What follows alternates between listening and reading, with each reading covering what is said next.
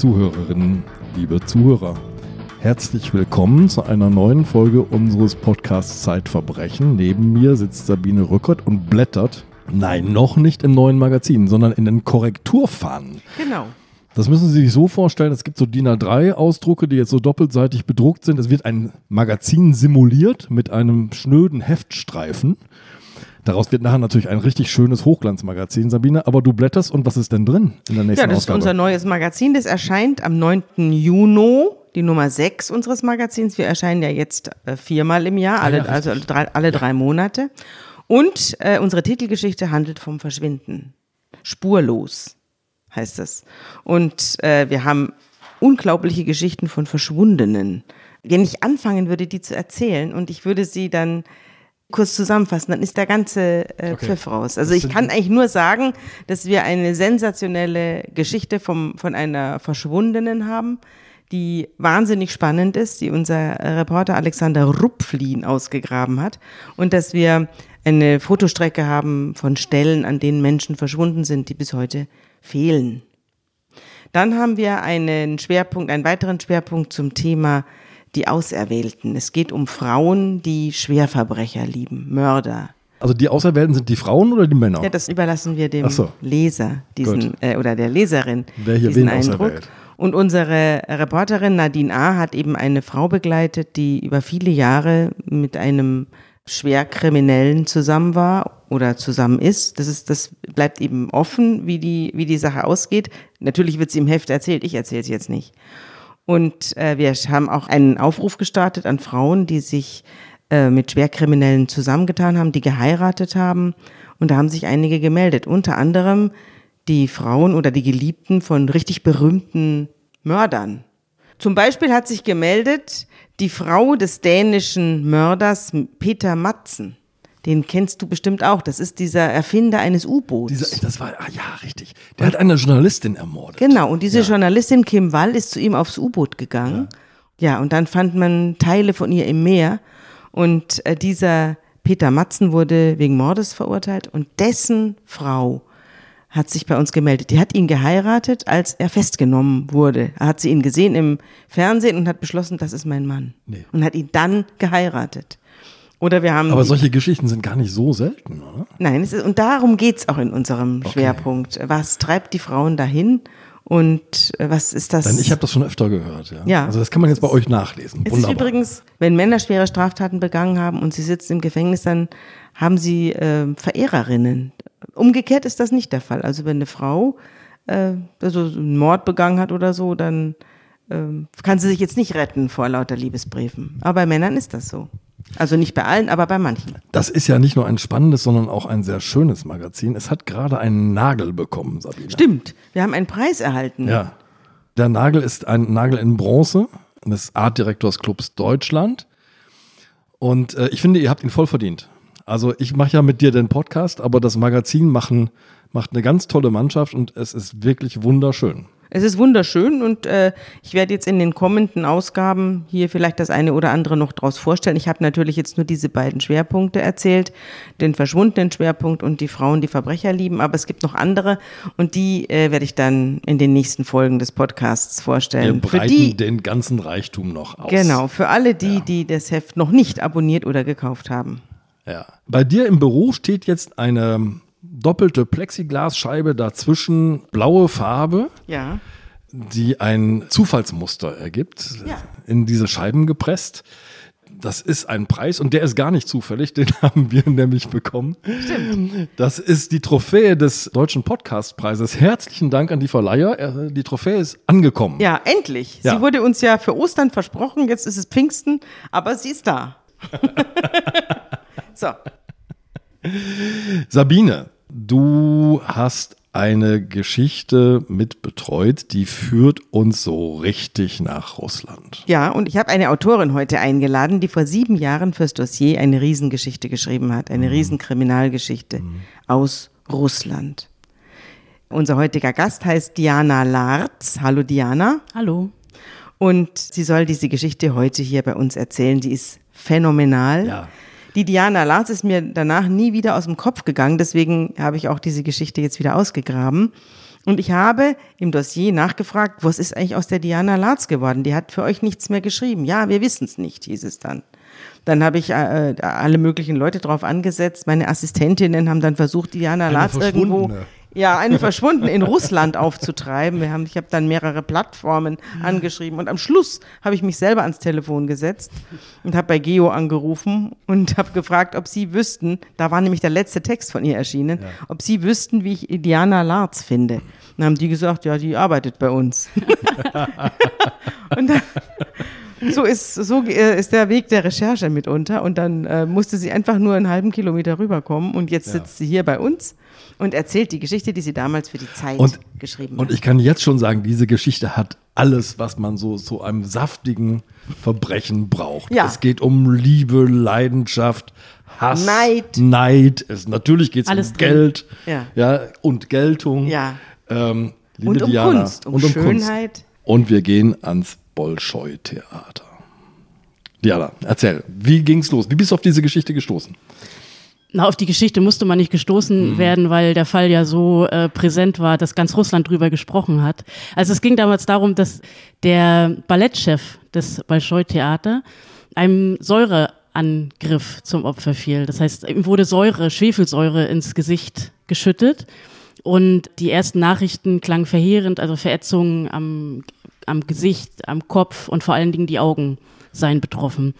Und natürlich rätselte dann ganz Russland, wer hat den, Sergei Filin heißt er, wer hat den Ballettchef des Bolschoi-Theaters angegriffen. Dieser Podcast wird präsentiert von Bookbeat. Die App ist für Hörbuchliebhaber das, was Spotify für Musikfans darstellt. Denn dem Hörgenuss sind keine Grenzen gesetzt. Ob Neuerscheinungen, Bestseller oder Sachbücher, es stehen mehr als 50.000 Titel aus über zwölf Kategorien zur Verfügung, von denen man so viele anhören kann, wie man möchte.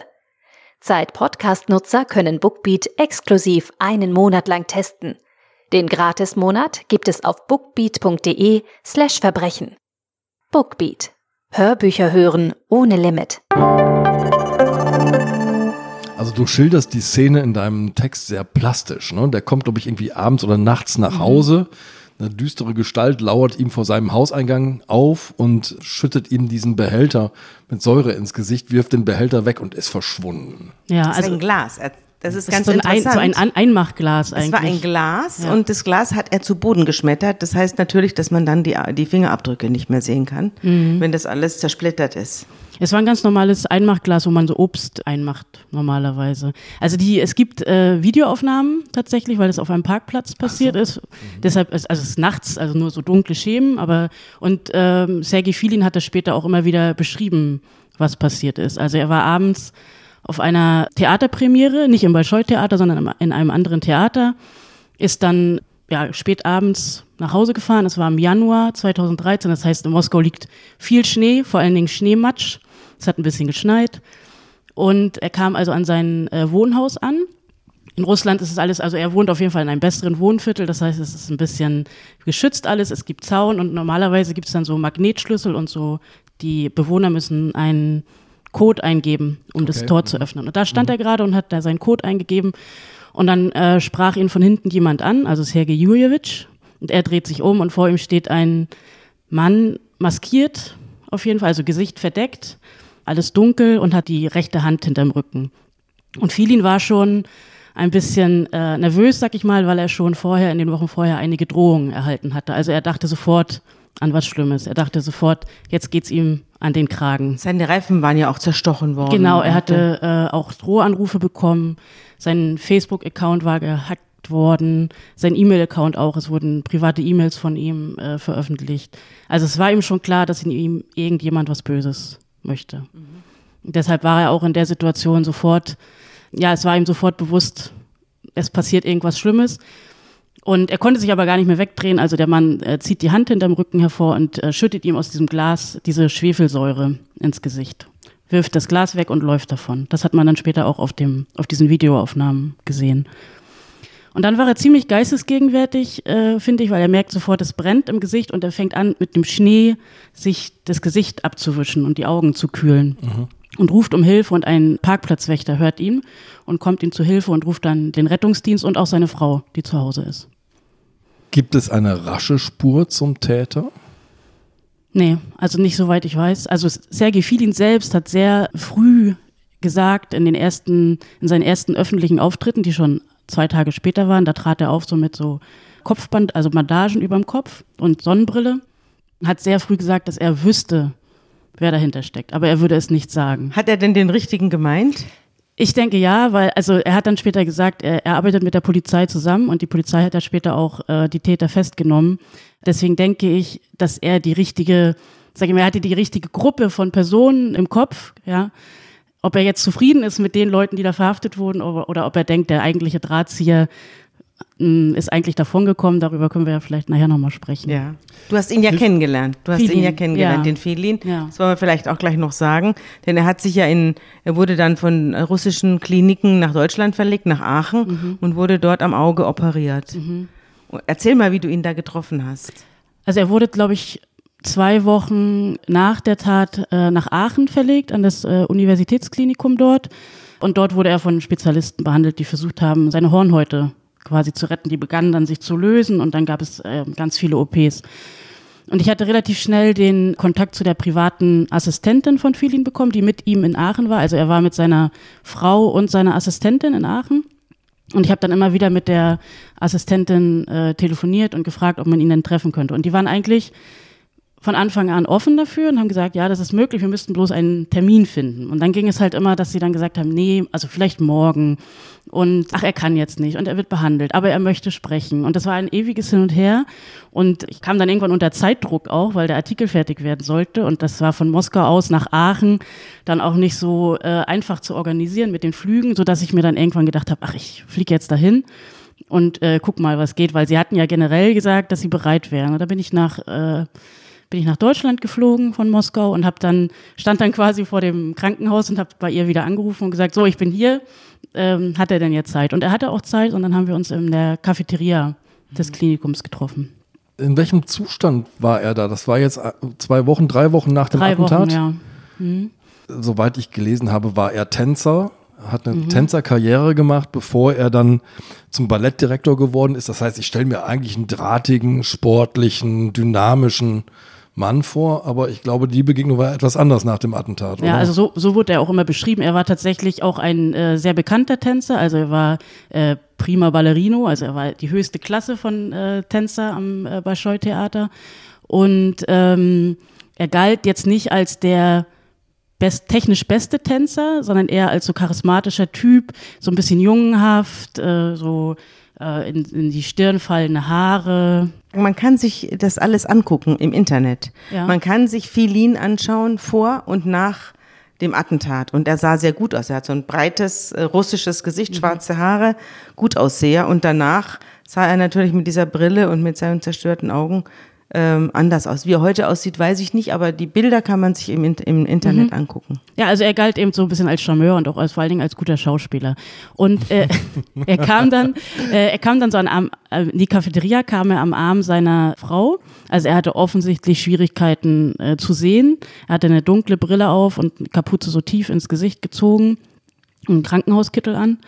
Und er war ja sehr unsicher einfach in seinen Bewegungen. Die Gesichtshaut, die man sehen konnte, war noch so fleckig, weil das alles verätzt gewesen war. Seine Worte waren sehr optimistisch, aber er wirkte sehr äh, niedergeschlagen und in sich gekehrt. Du musst mir bei einem Klischee helfen. Also wenn ich solche Geschichten höre von Drohungen und so weiter, für mich klingt es fast so, als sei sowas in Moskau an der Tagesordnung. Man findet so halbe Rubelscheine unterm Scheibenwischer und dann verschwindet man besser aus der Stadt. So solche Gerüchte hört man ja immer wieder. Du alles hörst. Bei mir ist das nicht passiert. Aber gibt es so eine, so eine seltsame subkutane Atmosphäre in der Stadt? Ist das sowas Also ist eine sehr Oder ist das ein Klischee, das wir als ähm, ferne Beobachter so im Kopf haben? Also ich habe nie, äh, ich habe nie Rubelscheine unter meinem Scheibenwischer gefunden.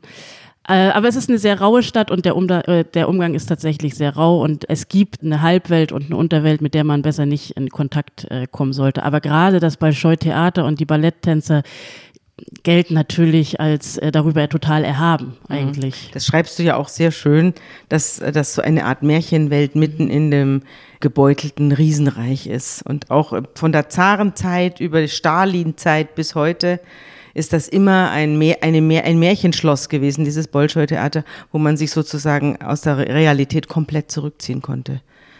Ja, Ich, ich kenne ja kein Russisch, aber ich habe gelernt, Bolschoi-Theater heißt einfach das große Theater. Ich war da schon mal drin. Ich hab, war im Bolschoi-Theater. Und Ich hast du mir da eine, Schwanensee gesehen? Ja, Ja. nee, Schwanensee habe ich nicht gesehen. Ich habe eine andere, ein anderes Ballett gesehen, das, an dessen Namen ich mich jetzt nicht mehr erinnere. Aber es war ein, wirklich ein großartiges Erlebnis. Ja, ein es ist alles. Gold und Samt und es, es, es steht wirklich mitten in Moskau. Also es ist vom Kreml geht man über den Roten Platz, geht durchs Tor und dann ist man gleich Theaterplatz Nummer eins. Davor steht noch das Karl-Marx-Denkmal und dann steht da das Bolschoi-Theater. Und es funkelt wirklich, es wurde ja renoviert, sechs Jahre lang bis 2011 und es glänzt und funkelt. Es ist das Herz der russischen Kultur. Das Ding ist zweimal abgebrannt, ne? Also Und wieder ähm, aufgebaut worden. Wieder aufgebaut worden. 1776 gegründet von Kaiserin Katharina II. Katharina die Große, Katharina die Große natürlich. eine Und Deutsche. äh, wie sie immer, wie die Russen immer sagen, zwei Monate älter als die USA. Das Theater. Ja, Nicht die Katharina. Kaiserin. Nee. Wir ahnen alle, diese Ballettcompany ist die berühmteste der Welt quasi. die schönsten und herrlichsten Tänzer. Ja.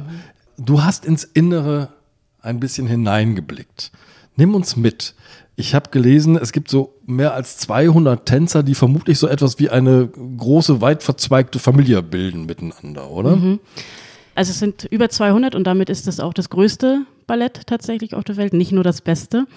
Und äh, die treffen sich dort also jeden Tag in diesem Bolschoi-Theater. Nicht in dem Hauptbau, sondern es gibt so einen Glastunnel, der quasi über die Straße führt zu einem Nebenbau und dort finden die ganzen Proben und so weiter statt. Und dort war ich äh, an mehreren Tagen und konnte quasi da ein bisschen den Alltagsbetrieb äh, begleiten, obwohl von Alltag da natürlich nicht so wirklich die Rede war, weil das ja ziemlich bald nach dem Anschlag auf Sergei Filin war. Das heißt, es stand alles noch unter dem Eindruck dieses Anschlags. Aber der Probenbetrieb und Trainingsbetrieb äh, ging natürlich normal weiter.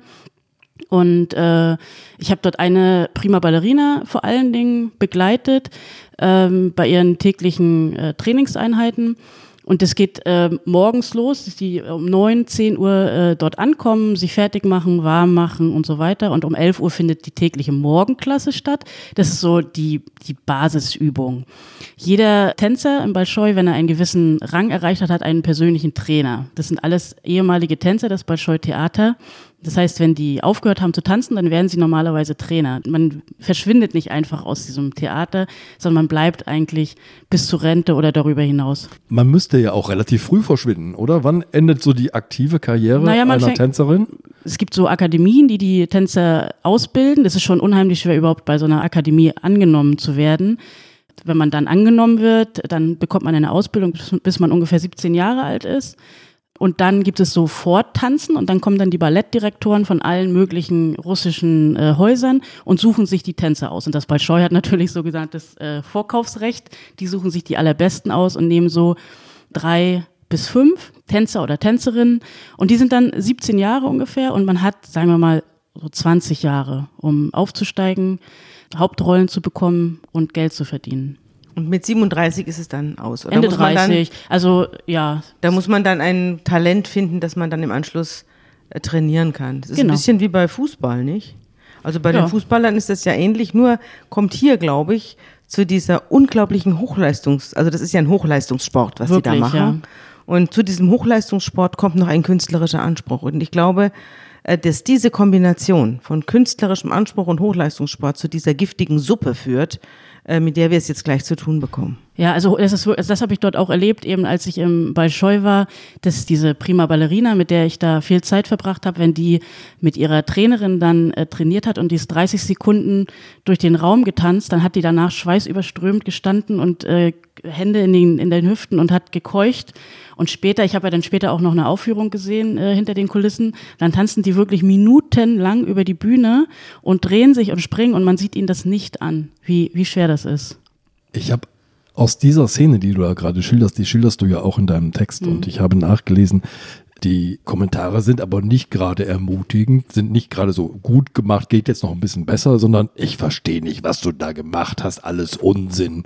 Also so richtig harte Tonlage, oder? Ja, das ist äh, vielleicht das äh, auch ein Klischee, ein russisches Klischee vielleicht, dass es schon eine etwas strengere Erziehung ist. Ne? Also jetzt streng dich mal an, ich verstehe überhaupt nicht, was du da gerade gemacht hast. Und äh, aber ich habe nicht bemerkt, dass die Tänzer das irgendwie ähm, übel nehmen, sondern die äh, sind diesen Ton, glaube ich, von frühester Kindheit aus der aus den Akademien gewohnt, wie da mit ihnen umgegangen wird. Jetzt zurück zu Herrn Feeling. Herr Filin als äh, Ballettdirektor entscheidet am Ende, wer welche Rolle bekommt. Ja, er entscheidet, was aufgeführt wird und wer welche Partie tanzt. Das war vor ihm aber etwas anders, oder?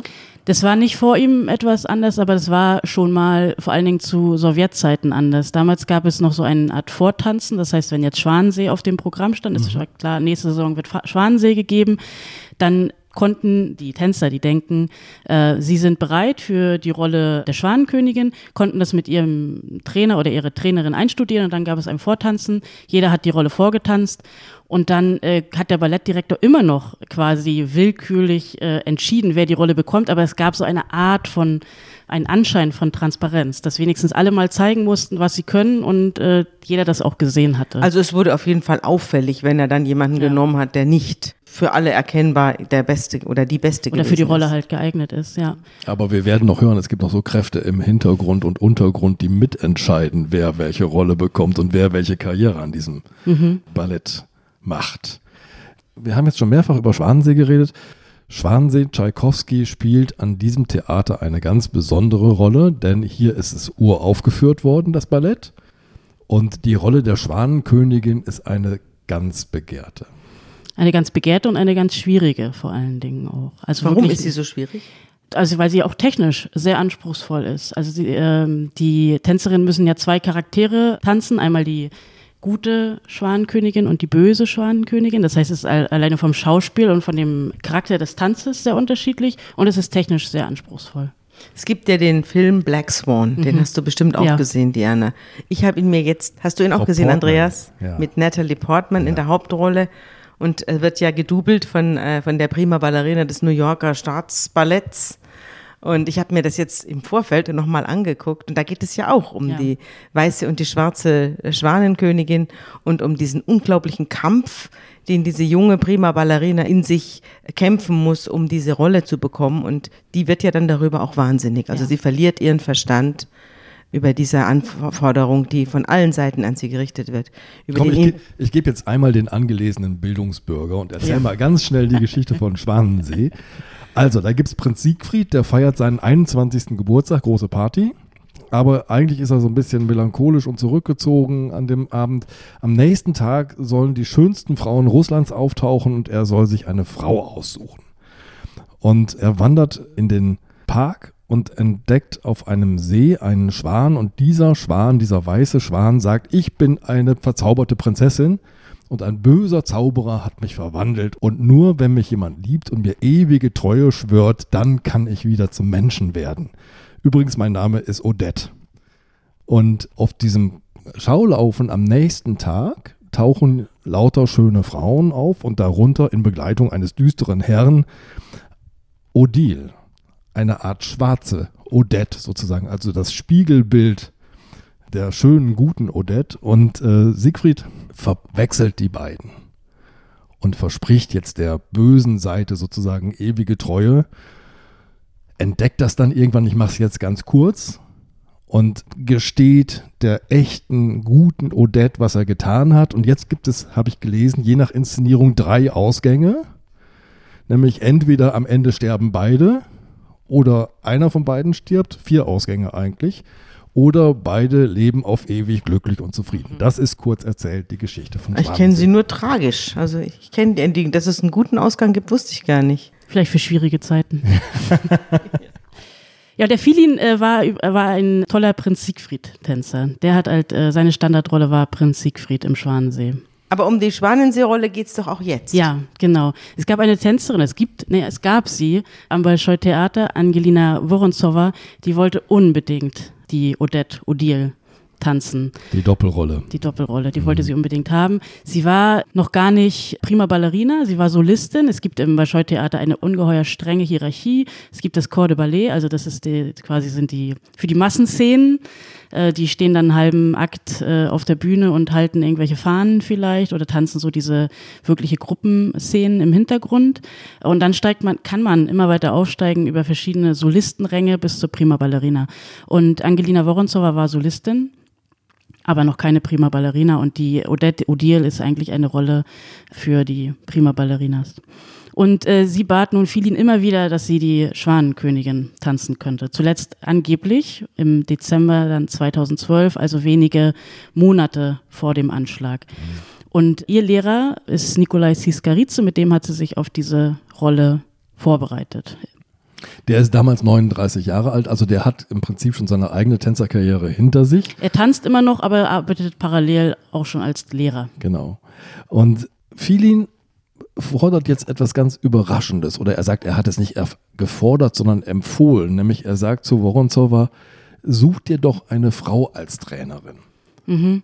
Genau, das äh, sagt er selbst, hätte er gesagt, dass sie sich auf die Rolle, also auf eine Frauenrolle, doch besser mit einer Frau vorbereiten soll. Also er hat, hat sie quasi aufgefordert, ihren Trainer zu verlassen und äh, eine neue Trainerin zu suchen. Das war ihm sehr wichtig. Er hat auch über Angelina Woronzowa in unserem Gespräch von sich aus gesprochen, äh, weil ihm sehr wichtig war klarzustellen, dass er ihr eben nicht gesagt hat, du kannst diese Rolle nicht, sondern gesagt hat, ja, versuch's doch mal mit einer anderen Lehrerin. Jetzt war es aber, glaube ich, am Ballett ein offenes Geheimnis, dass zwischen Ziska Ritze und ähm, Fili nicht gerade die größte Freundschaft herrschte. Genau, jetzt geht so wirklich äh, tief in die inneren äh, Verhältnisse des Bolschoi-Theater. Filin und Ziskarice sind ja zwei äh, Männer, die ungefähr gleich alt sind. Sie haben auch lange zusammen am Bolschoi-Theater getanzt. Äh, Filin hat dann irgendwann seine Karriere beendet und ist der Ballettdirektor geworden. Ziskarice, der übrigens immer den Rotbart getanzt hat, also den bösen Zauberer beim Schwanensee, genau. der ist ein ganz anderer Typ von Tänzer groß, elegant, schwarze wallende Haare, so buschige schwarze Augenbrauen. Prädestiniert eher für die bösen Rollen, was ihm auch in der Öffentlichkeit nicht, dann nicht gerade äh, gut tut bei den Spekulationen, wer hinter dem Anschlag steht. Siskarize und Filin verbindet eben seit dieser Tänzerzeit schon eine tiefe Abneigung. Rivalität. Rivalität, genau. Ziskarize möchte auch gerne, jetzt wo, sein, äh, wo seine Karriere endet oder sich dem Ende zuneigt, er braucht ja irgendeine andere Betätigung und Lehrer ist ihm nicht genug. Er möchte entweder Ballettdirektor werden oder sogar Generaldirektor des Bolschoi-Theater. Also er möchte den Job von Filin haben. Er möchte irgendeinen hohen Job auf jeden Fall. Entweder Filin oder noch drüber. Ja, noch drüber sitzt Anatoli Iksanov. Das ist der Generaldirektor. Der Generaldirektor, der ist damals 61 Jahre alt und äh, Ziska Ritze hat Xanov mal mit Josef Stalin verglichen, was so die Führungsqualitäten angeht. Also, also er ist wirklich. Es geht ordentlich runter. Ne, genau, ne, er kritisiert, äh, er kritisiert sehr öffentlich, er kritisiert auch die Renovierung und sagt, das sei alles nur Gips, der da angebracht wurde und die Probenräume seien so niedrig, dass wenn er die Tänzerinnen hebt, dass sie sich den Kopf stoßen und so. Und das macht er alles öffentlich. Ja. Mhm. Und er ist sehr überzeugt von sich selbst. Er selbst sagt, er sei immer noch der beste Tänzer äh, am Balschoi.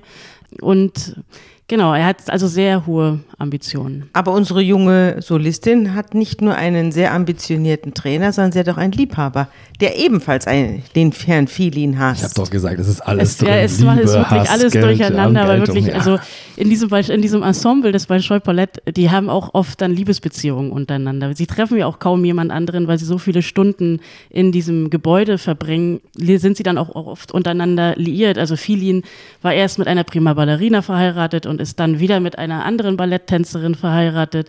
Angelina Woronzowa ist befreundet mit Dimitritschenko, Pavel Dimitritschenko, der auch ein Tänzer des Bolschoi Ballett ist und auch ein Schüler von Ziskarice. Und der mit vielen sechs Jahre gemeinsam auf der Bühne gestanden hat. Alle haben sie was miteinander alle, zu tun. Alle mit allen. Ein großes Durcheinander. Aber jetzt kommt etwas ins Spiel bei den Untersuchungen der Polizei. Ich glaube, die fangen an, Handydaten auszuwerten. Wie, kommen, wie geht das jetzt weiter? Wie geht die wie geht die Fahndung jetzt nach dem Attentäter weiter? Ja, also ich habe ja schon gesagt, dass Filin von Anfang an sagt, er hätte eine Idee oder er sagt sogar, er wisse, wer dahinter steckt.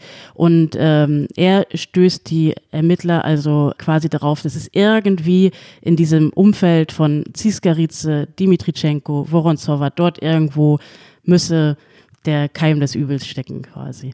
Und die Polizei wertet die Handydaten vom Tatort zur Tatzeit aus. Also man hat ja den Ort und die Zeit durch diese Kameraaufnahme und äh, stößt auch auf jemanden, nämlich auf Juri Sarutzki, der dort zu der Zeit auch telefoniert hat. Und als man das Handy von diesem Sarutzki auswertet, findet man ganz viele Kontakte zu Pavel Dimitrischenko, also zu dem Tänzer des Bolschoi-Balletts. Sarutzki selber ist ja kein Tänzer, sondern ein Verbrecher. Ja, er ist vorbestraft schon wegen schwerer äh, Körperverletzung mit äh, Todesfolge. Er ist arbeitslos, wohnt in einem Dorf bei Moskau und äh, kennt Dimitrischenko persönlich. Woher denn? Das Bolschoi-Theater hat noch aus Sowjetzeiten so eine äh, Datschensiedlung, also äh, so eine Art ähm, ja, Kleingartensiedlung ist zu wenig gesagt, weil die äh, Russen ja darauf richtig schöne Häuschen zum Teil Genau, haben ja. und, äh, und dort meistens äh, ihre Som ihren ganzen Sommer verbringen. Und das Bolschoi-Theater hat quasi so eine eigene Datschensiedlung, wo die Tänzer und Angestellten ihre Datschen haben, etwas Das- außerhalb von Zum Moskau. Teil traumhaft schön. Ich war mal eingeladen in so eine Siedlung auf so eine Datsche. Wirklich total liebevoll und man verbringt wahnsinnig viel Zeit und feiert und trinkt. Die haben dann auch Banja, also äh, Saunen dort, wo, wo man äh, dann zusammen schwitzt und trinkt und badet. Ja, so. Und welche Rolle hat dann dieser Verbrecher, also dieser Der Kriminelle da gespielt? Der, ähm, also der Dimitrischenko war Leiter der Kooperative dieser Datschensiedlung, also er hat da so eine gewisse Funktion inne. Und Sarutzki hat ihm bei so handwerklichen Sachen geholfen. Also wenn mal eine Dachrinne angeschraubt werden musste oder eine Datscha, ein paar Holzleisten neu gemacht wurden. Er war jetzt da quasi so ein Handlanger. Und die haben sich unterhalten und wohl auch ganz gut verstanden. Und Handlanger jetzt auch hier. Ja. Ja, Sarutzki hatte noch einen ähm, Kompagnon, einen Lipatov. Lipatov, der im Auto offenbar gewartet hat. Äh, auch das ist über Handydaten. ja, das Fluchtauto, auch das ist über Also Handydaten. besonders schlau haben sie es nicht angestellt. Man hat sie nämlich in 0, nichts überführt. Ja, eben durch die Handydaten. Die wurden dann alle drei, also Dimitrischenko, Sarutzki und Lipatov im, ich glaube Anfang März in einer Nacht, alle drei äh, verhaftet und haben alle drei noch in derselben Nacht gestanden. 50.000 Rubel sind geflossen. Das sind 1250 Euro damals gewesen. Das ist nicht viel. Das ist nicht viel. Also das ist das, was Dimitrischenko dem äh, Sarutzki gezahlt hat für seinen Anschlag. Also es soll wohl, was sie später vor Gericht ausgesagt haben, soll es wohl so gewesen sein, dass der Dimitrischenko sich aufgeregt hat über Filin, dass, äh, dass die Rollen nicht fair vergeben werden, äh, dass seine Freundin die Rolle der äh, Schwanenkönigin nicht bekommt und äh, dass also totale Willkür herrscht und keine künstlerische Freiheit und so weiter. Und Dimitrischenko hätte dann gesagt, dem müsste man mal eins in die Fresse hauen. Und äh, Sarutzki hätte dann gesagt, so, ja, so, soll ich das für dich machen? Und dann hätten sie vereinbart, er macht das. Und in dem Gerichtsverfahren haben sie alle darauf bestanden, dass Sarutzki selbst die Idee gehabt hat, dann den Anschlag mit der Schwefelsäure zu begehen. Statt also mit dass, der Faust. Dass, ja. ja. dass das nicht das war, was Dimitrischenko quasi beauftragt hatte. Glaubst du das? Also er hat ja dann auch zehn Jahre bekommen, der Sarutzki. Dimitrischenko sechs und der Fahrer vier. Ähm, glaubst du das, dass, dass das die Idee eines Dachrinnenreparateurs war, da, da als Schwefelsäure zu nehmen? Nee, ich glaube nicht. Also erstens glaube ich das nicht, weil äh, Dimitrischenko später auch zugegeben hat, dass er quasi Sarutzki angerufen hat in dem Moment, als Filin das Theater verlassen hat. Also es war schon eine genaue Planung dahinter. So, er ist jetzt raus, er kommt bald nach Hause, du kannst bald loslegen.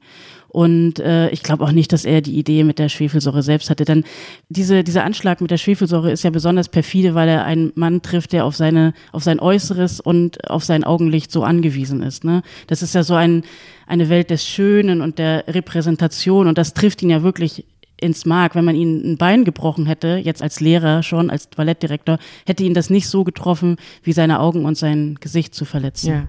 Lass uns mal einmal in den Alltag der Tänzer hineingehen und vor allem auch in ihre ökonomische Situation. Die Zahl, die mich am meisten erstaunt hat, als ich deinen Text gelesen habe, ist das Grundgehalt eines Tänzers oder einer Tänzerin am Bolschoi-Theater. Das sind nämlich 9000 Rubel, umgerechnet damals 225 Euro im Monat. Das ist schon verdammt wenig. Sehr wenig, ja. Also das, äh, es geht eben nicht nur darum, wer welche Rolle bekommt, sondern es geht tatsächlich auch ums Geld. Dieses monatliche Grundgehalt, das ist ja nichts. Also es sind heut, mit heutigen Umrechnungszahlen ist es noch viel weniger, das sind 120 Euro.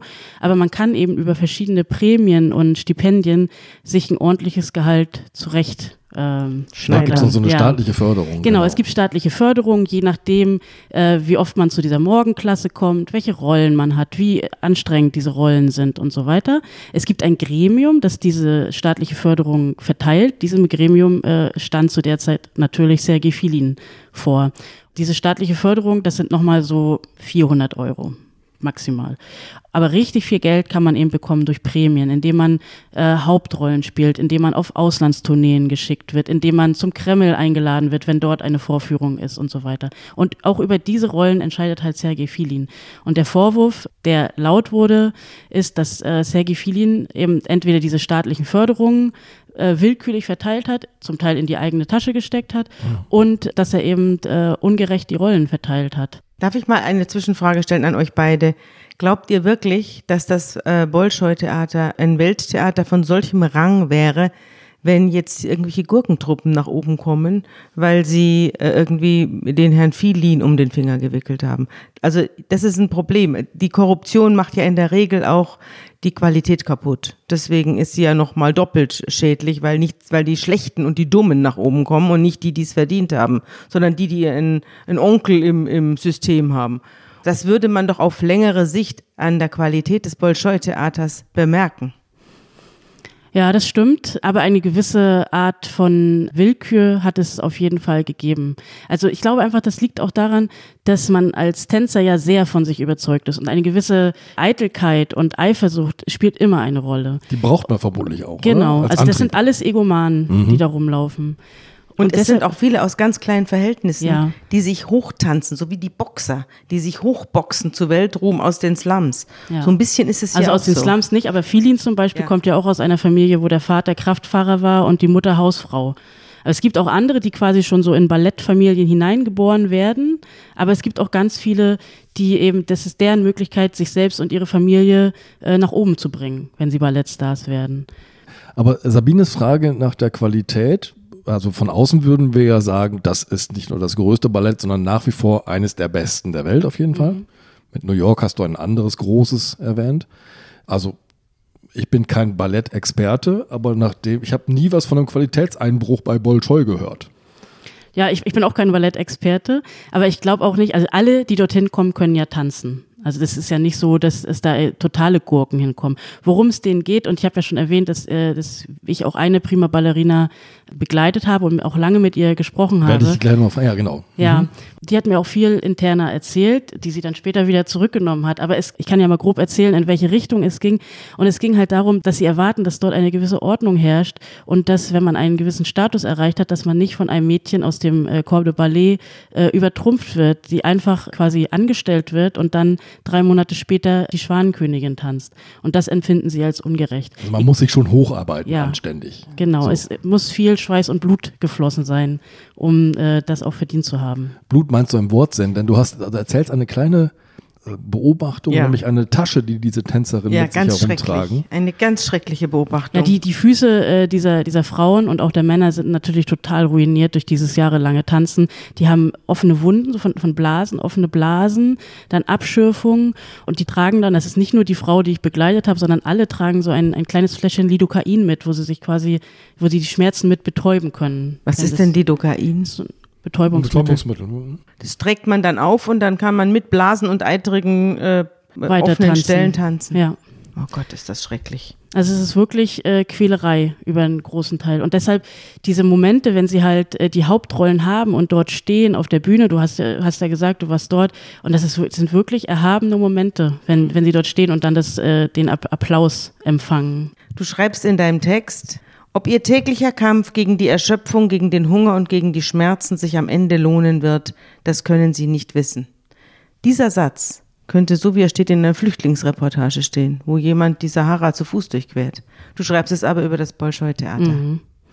Ja, das ist ein, wirklich ein sehr entbehrungsreiches äh, Leben. Hunger auch. Es gibt diese Cafeteria im Bolschoi wo ich aber immer nur Angestellte gesehen habe, die dort gegessen haben. Also die Tänzerin, die ich begleitet habe, ist da höchstens mal reingegangen und hat sich einen Kaffee runtergeschüttet. Sie hat selbst gesagt, ja, wenn sie jetzt essen würde, dann würde sie einschlafen, also müde werden oder sich nicht mehr bewegen können. Also die essen da auch tagsüber fast nichts. Die haben Hunger, Schmerzen und werden von ihren Trainern getriezt. Und dürfen nicht mehr als 45 Kilo wiegen. Ja. Deswegen fühle ich mich immer so dick, wenn ich ins Ballett gehe. Ich fühle mich immer wie ein Elefant. Liebe Hörerinnen und Hörer, die aktuelle Ausgabe des Magazins Zeitverbrechen ist jetzt online im Zeitshop bestellbar und im bundesweiten Pressehandel erhältlich. Sie wollen keine Ausgabe mehr verpassen? Dann abonnieren Sie das Magazin zum Vorteilspreis unter dem Link www.zeit.de/slash verbrechen-abo. Genau an solchen äh, Kriterien wie dem Gewicht werden ja offenbar auch so Koalitionen geschmiedet und und äh, organisiert, ja. Also es, du hast eine ehemalige Prima Ballerina begleitet und von der hieß es dann, die sei schlicht und einfach zu fett geworden. Und das hätten gleich mehrere der männlichen Tänzer ähm, bemängelt, die ja diese Hebefiguren machen müssen. Wir kriegen die Frau einfach nicht mehr hoch. Das war eine Intrige, nicht? Die Ja. mussten das unterschreiben, dass sie zu dick sei und sie könnten sie nicht mehr hochheben. Das ist natürlich der, der schwerste und fieseste Vorwurf, den man einer äh, Balletttänzerin machen kann, dass sie zu schwer sein und die, die Männer sie nicht mehr heben könnten. Diese Anastasia Wolotschkova, wie gesagt, ich habe ja gesagt, ich habe mit einer Prima Ballerina gesprochen, die mir viel erzählt hat, auch über Interna, aber es ist relativ schwer oder es war relativ schwer, wirklich offene äh, Worte zu hören. Was passiert da nun im Bolschoi? Was ist Gerücht und was ist wirklich wahr? Und äh, Anastasia Wolotschkova ist eine der wenigen, die äh, sehr, sehr offen darüber spricht, eben weil sie äh, schlimme Erfahrungen äh, im Bolschoi gemacht hat. Und ich habe sie getroffen in, in Moskau, ist eine sehr exaltierte Person, Ausgestiegen aus dem Bolschoi-System. ausgestiegen worden, sagen wir mal so. Also die Geschichte hast du ja gerade schon ein bisschen erzählt. Äh, sie wurde rausgeekelt von Iksanov, eben diesen äh, Generaldirektor, indem er einen der äh, selber zwei Zentner wiegt. ja, der, Einzig Dicke am Bolschoi-Theater.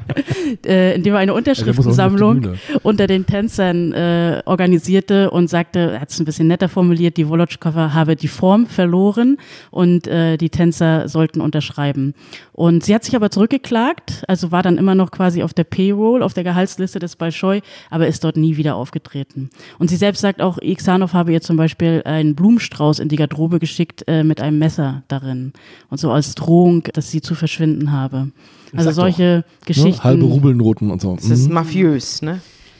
Aber da sie die einzige oder eine der wenigen ist, die so offen spricht, äh, natürlich aus eigenem Interesse auch, ähm, darüber, was im Bolschoi-Theater passiert, war sie natürlich gefragte Interviewpartnerin zu der Zeit, als äh, der Anschlag auf Sergei Filin passierte. Und sie kann immer noch auftreten. Ne? Du schilderst ihren Auftritt dir gegenüber. Sie tritt mit so einer weißen, engen Hose und einer, so einer weißen, geplusterten so Jacke auf, als Pink im sei, Innenfutter.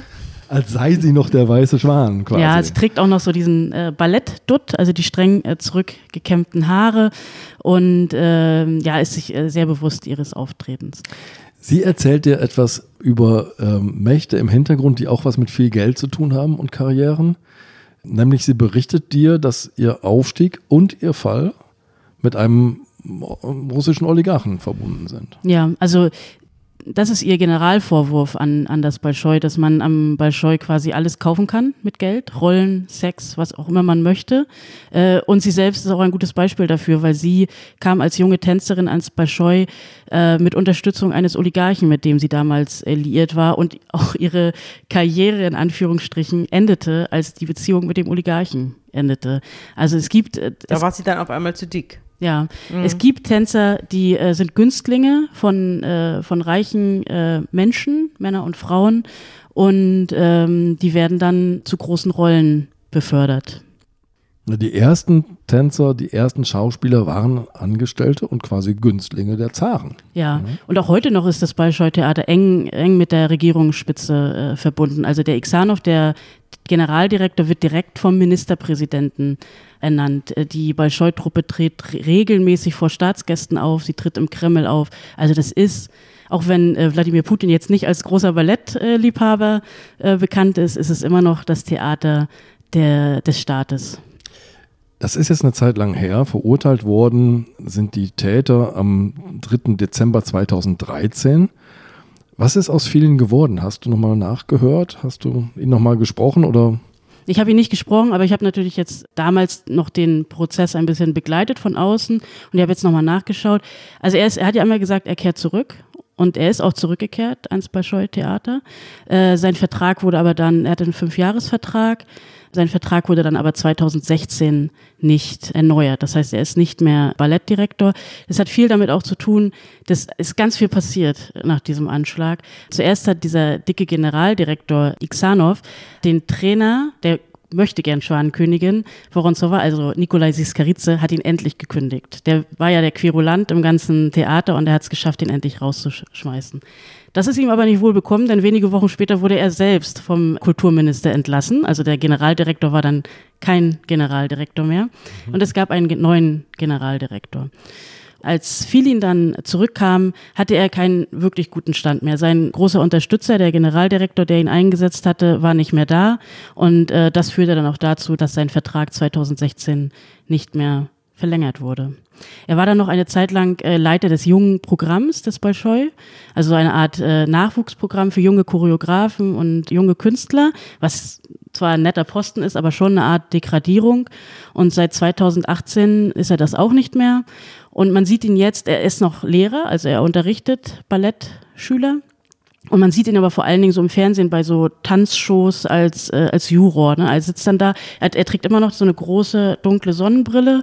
Haben sich äh, seine Augen denn erholt? Kann er was sehen er ist auf Juror? Dem, äh, auf dem einen Auge komplett blind und auf dem anderen hat er 50 Prozent. Er wurde, ich meine, er wurde inzwischen über 30 Mal operiert am Auge. Er kommt immer wieder nach Aachen zurück, um operiert zu werden und er muss auch regelmäßig Medikamente, so Augentropfen nehmen, um seine Augen äh, feucht zu halten. Das ist ja ein super Jurauer, auf einem Auge blind und auf dem anderen halbblind. Aber immerhin versteht er was vom Ballett.